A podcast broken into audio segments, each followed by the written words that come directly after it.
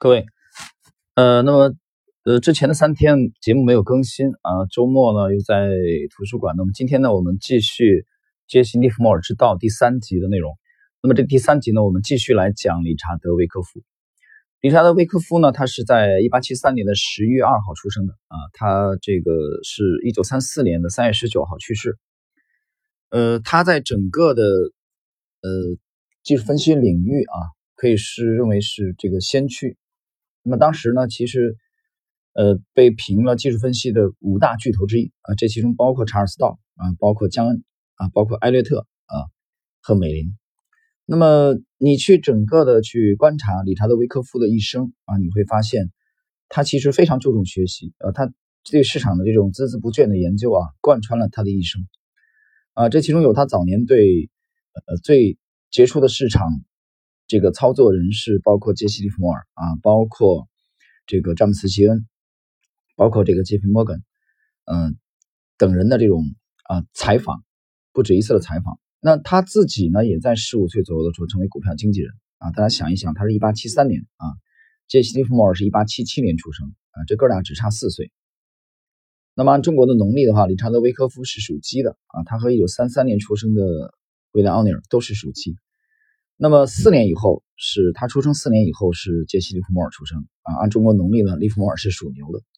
但这哥俩呢，实际上都在十五岁，十五岁左右的时候，理查德·维科夫啊成为股票经纪人，正式进入这个行这一行。那利弗莫尔呢，十五岁呢成为这个记录这个股票价格的波动的啊这个黑抄写黑板的啊这个小童。维科夫在二十岁成立了自己的经纪公司，在。一九零七年啊，他创办了自己的杂志《华尔街杂志》啊，他自己是既是发起人也是主编。这个杂志其实一度非常的辉煌，到什么程度啊？他的粉丝一度超过了二十万人啊，以至于当对当时市场的这个涨跌都有一定的影响。所以后来维克夫觉得这这不对啊，这个这好这好像动作太大了啊，就像我之前经常讲的“大鳄入水必有有涟漪”。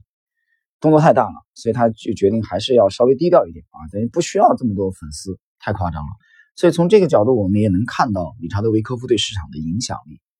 维科夫的一生的话，其实对留给后人的巨大的贡献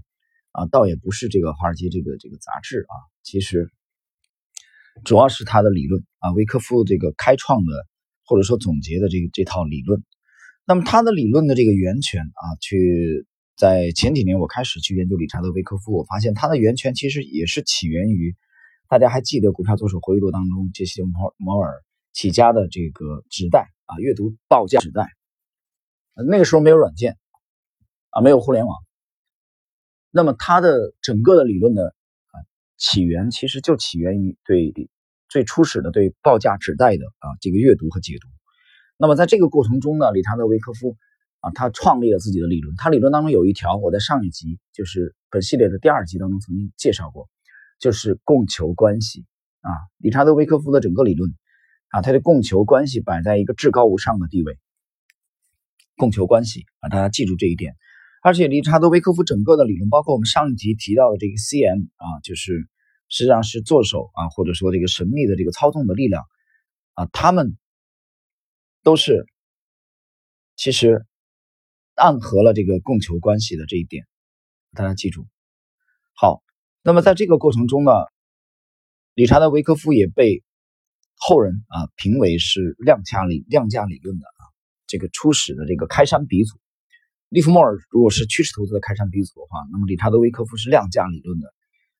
开山鼻祖。所以他的整个这套啊分析师研究市场行为的这套技术啊，也可以被称为是技术分析的基石。嗯，那么，而且本人啊，他是一个实战派的啊，他和纯学院派的这个象塔当中的这些教授啊，没有任何实战经验，或者说去实战经验以后自己都亏得一塌糊涂啊的这种，嗯，是有本质的区别的啊，所以这也是理查德·维科夫的这个他这套理论的这个魅力啊和实战价值。同时还有一点我要交代的就是，理查德·维科夫他其实。呃，在那个年代啊，他采访过这个这个啊，了解过查尔斯道的理论啊，但是他并不是很认同啊，像道氏理论像传统的这个啊图表分析，比如说这个呃复合头肩底啊，比如说双重底啊、双重顶啊等这种这种，他反而强调灵活性啊。他认为其实一切都在都在变化啊。他那么由于他非常注重供需法则啊，供求关系，所以他非常看重来判断主力资金和散户之间啊资金之间的变化，从而去研判市场未来的趋势。也就是说，他对量价行行为，由于他极端的注重这个供求法则，所以他对市场行为啊非常的关注。同时呢，理查德·维科夫也对去追逐强势的领涨的啊领头羊的龙头股啊是他是非常的推崇。这一点来说啊，从我去研究理查德·维科夫的这一生当中，我发现他和利弗莫尔的交集啊，这一点对他其实是有影响的啊。虽然他比利弗莫尔年长四岁。但是利弗莫尔的，呃，实战的经验啊和取得的或曾经获得的财富，这一点其实我们都必须得承认，他是超越了理查德·维克夫。维克夫和利弗莫尔的区别是，财富虽然没有这个利弗莫尔啊那么多，但是呢，理查德·维克夫是奠定了完整的一整套理论，而且他是做到了，除了自己实战以外啊，他还做这个啊我们这个韩愈的啊我们古代的这个韩愈啊讲的这个。传道授业解惑，他还干这事儿啊！从这个角度来说呢，实际上他有点类似于海归理论的这个创始人啊，理查德·丹尼斯啊，有点这意思，提携后进。好，那么我们谈到了理查德·维科夫对市场行为的研究啊，他是非常注重啊这个价格和成交量，在这里面他认为价格其实它是。一个先导的指标，但成交量呢，它又比这个价格啊更加领先。同时呢，他认为整个行情的结构啊又领先于价量。所以，那么在领先于整个行情结构之前的是什么呢？啊，是市场的这个情绪，实际上也就是大众的心理啊，大众的心理。好，那么。在上一节，上一集当中，我们介绍了理查德·维科夫的这个独创性的这个概念 CM 啊，这个 CM 我们在今天呢继续的跟大家啊去剖析 CM，实际上它就是操纵市场波动的啊这一类人的一个统称。那么，如果我们站在理查德·维科夫的角度，什么叫好股票？什么叫好股票？理查德·维科夫的观点认为，有 CM 参与操作的股票就是。好股票，那么整个理查德·维科夫的理论就是立足于去找到这一类的股票啊，通过供求关系来解读市场行为啊，去解读 CM 的意图和市场当前处于哪些阶段。那么，直到 CM 与这个价格开始进入共振上涨的时候，这个时候理查德·维科夫呢，他的理论认为可以进场。当然，随着这个理查德·维科夫的这套理论的创立啊，包括 CM 的概念创立啊，差不多一百年的时间，实际上 CM 的这个角色啊，扮演者已经有了很大的变化。比如说啊，我们现在的 CM 的扮演者主要是这个一些企业年金啊，一些对冲基金啊，或者说一些 QF 啊，合格的境外投资者啊，或者说我们的社保啊，或者说这个啊其他的这一些大型的金融机构等等等等。就是他们的名字换了，就像演员一样，但是剧本没有换，啊，他们使用的剧本是没有变的。那我们认为这些剧本不但是百多年来没有变，在未来也不会变，或者说没有根本性的变化，只是演员换了，啊，场景可能换了，这一点。那么操纵价格行为来获利，啊，来吸引公众，最后在高位把筹码倒给公众，啊，整个这个这一套的策略都没有任何改变。所以大家去想一想，我们现在身边呢很多的这个券商啊，一些大的机构啊，都在宣称自己是量化交易啊、程序化交易等等等等啊，是甚至还有很多耀眼的光环啊，比如说海归啊等等等等这些啊。其实我无意去贬低啊海归的这种这种啊光环，但是有一点大家记住看问题要看实质啊，你不能被表象所迷惑。其实所谓的这些量化这些东西都是表象。啊，读过《金刚经》的人应该知道，表象和和实质的关系。那么，透过表象看它背后的实质是什么？我们我们认为背后的实质就是市场行为。听清楚了吗？我不要被你一个一个的眼花缭乱的这些指标所迷惑。那我们从理查德维科夫的这个理论啊来研究，我们认为一个这个经验丰富的交易员啊，他的入场之前的计划至少应该包含以下的几个方面：第一，你进场的依据是什么啊？那么进场以后，市场下一步的方向啊可能是什么？然后第二，根据理查德威克夫，因为他特别侧重于对点数图的研究啊，点数图。那么点数图会计算出啊，你这一单的预计的出场目标在哪里？第三，你入场和出场的啊这个危机的管理方案是什么？第四，你入场和出场的这个资金，你的资金的管理和分配是什么？这其中包括止损。所以了解了这一点啊，它有一个完整的这个体系啊，入场与出场。好。接下来我们谈下一个问题啊，因为我们在上一集曾经介绍了这个 CM，我们也曾经强调了理查德维科夫整个理论当中对供求关系的呃非常的推崇。那么在这里呢，我们继续来谈一谈供求关系。我们其实从表面来看，股票市场它其实没有规律的啊啊混沌的，对不对？这个在。本系列的开篇啊，曾经我曾经讲过布朗运动啊，也就是我们在讲这个有效市场理论的啊，这整个这个专辑的整个这个这个系列的啊，杰西·利弗摩尔之道的第一集当中，大家还记得？我曾经给大家讲讲过这个布朗布朗的这个呃花粉的布朗这个理论，就随机波动的，看起来是随机波动，但是在这些这些这个混沌当中，这些随机波动当中，有没有背后有没有一条主线？那么这条主线其实，理查德维科夫认为就是供求关系。当供不应求的时候，价格就上涨；反之，供过于求，价格就会下跌。当供求双方达到平衡的时候，这个时候没有方向。听懂了吧？很简单，没方向就整理啊。要选择方向，到底上还是下？很简单，上这个标的价格要上，很简单，供不应求，对吧？买入的力量大于卖出的力量，那反之就是下。啊，我们就以当下啊，在今天的早间，其实最近几天我连续更新了几篇这个呃知识星球的随笔啊，半亩红的知识星球。那么这里边就包括今天早间刚更新的这个也是这样，我举了这个白酒的这个啊，就是酿酒的这个例子啊，就是我们至少认为在这个阶段啊，至少在短期内啊，阶段性的酿酒的当中的绝大多数股票是效率不高的，听明白了吗？它至少需要一个阶段性的修正，啊，甚至也不可能，呃，甚至也不排除它可能是一个啊中期的啊阶段性的头部，有这种可能性。但至少我觉得中短期之内，我们对它是没有没有兴趣的。模型对它没有兴趣，这个没有兴趣不是我今天讲的啊，不是说这两天啊茅台下跌了啊，茅台贵州茅台下跌，在八月二十日附近，在八月二十日附近呢，有一有一位星友啊，跟我交流。那么当时的这个标的是洋河股份，那个股价大概在一百零八啊一百零七左右吧，记不太清楚了。啊，那是去啊回回上海杭州之前一个月的啊左右，八月二十号、二十一号附近就那个位置，一百零八左右吧。那么这位这位小朋友啊，先有跟我交流的时候，他来问我啊洋河股份，我说看不懂啊模型看不懂，我看不懂为什么在这个位置要去呃要去交易。啊，你交易的这个逻辑依据是什么？那么他跟我讲，他说这个通过基本面的分析以后，他觉得估值啊比较低。当然，我们我们是很好的朋友了，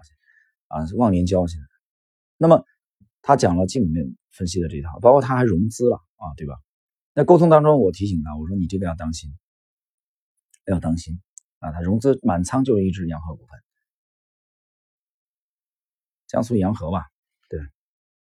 应该是零零二这个板块的中小板，我们看不懂。那么从八月二十号到现在，大家看着，虽然洋河的跌幅看起来并不是很大啊，现在跌幅九十几块钱，不到一百块，但至少，呃，我们没有参与，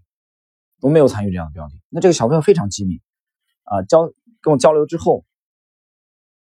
他快速的把他杠杆去掉了啊，直接就就融融资给卸掉了。他本来融资买入的啊，仓位大幅度给降下来，所以受了点损失，但不是特别大。所以我想讲的是供求关系。我们回到这一节的主题，这个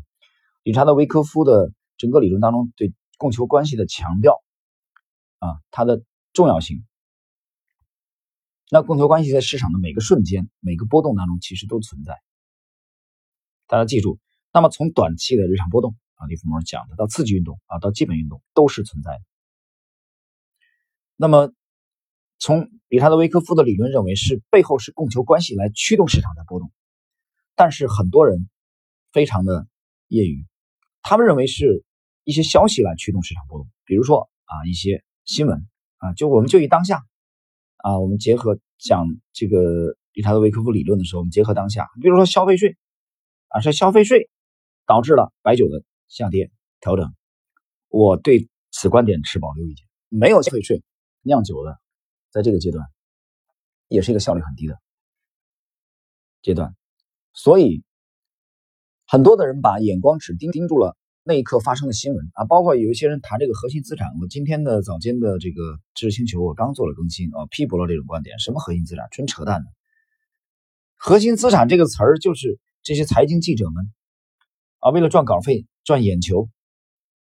那为了顺利拿工资制造出来的而已。什么叫核心资产？不是扯淡吗？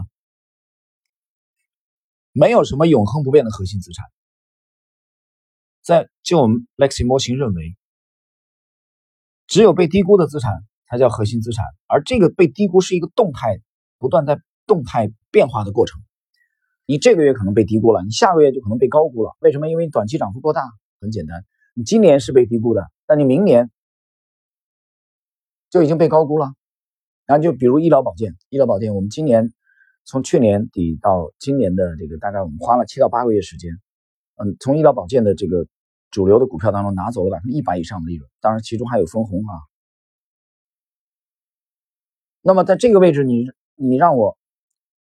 还认为医疗保健是核心资产吗？我认为医疗保健这个行业当中的绝大多数股票已经不属于核心资产，但在去年的这个时间段，医疗保健呢就是核心资产。我们认为它极大的被低估，所以我们满仓介入，然后坚定的持有它。啊，那我想讲的意思是，所谓的核心资产都是相对的，不存在什么永恒不变的核心资产。谁告诉你说白酒就是一定是核心资产？啊，房地产一定是核心资产？这不是扯淡吗？所以你不能离开我们所处的具体的时间段哪个阶段啊？股价被高估的都是都不是核心资产，只有被低估的才是。所以我们追逐财富啊，我们这个搞资管的人，从事资管这个行业的人。我们的工作也就是不断的去抛售那些被高估的，然然后去啊介入去寻觅啊介入持有那些相对被低估的，那些相对被低估的才是真正的核心资产啊，这是我个人的观点。好了，那么我们回到这个本节，那么就是维科夫认为通过去研究。啊，小的波动，去研究小波动背后的供求关系，它可以预测或者预判市场大的趋势当中呢隐藏着 CM 的这个轨迹，帮助大家去了解呃 CM 的所思所想。也就是说，我们会发现整个理查德维科夫的整个的交易体系当中，他对 CM 的研究是立足于对供求关系的啊顶礼膜拜。那 CM 只是。他去解读供求关系的一个具体的概念而已啊。那么通过这个概念，他把大量的精力去关注市场行为本身，听清楚了吗？这恰恰就是我们这一节的主题，去关注市场行为本身，而不是市场产生的很多噪音。这些噪音就比如说消费税啊，这些噪音就比如说这些所谓扯淡的这些嗯股评家啊、市场研究人士制造这个概念核心资产这种，每年都会有很多这种词儿。出来，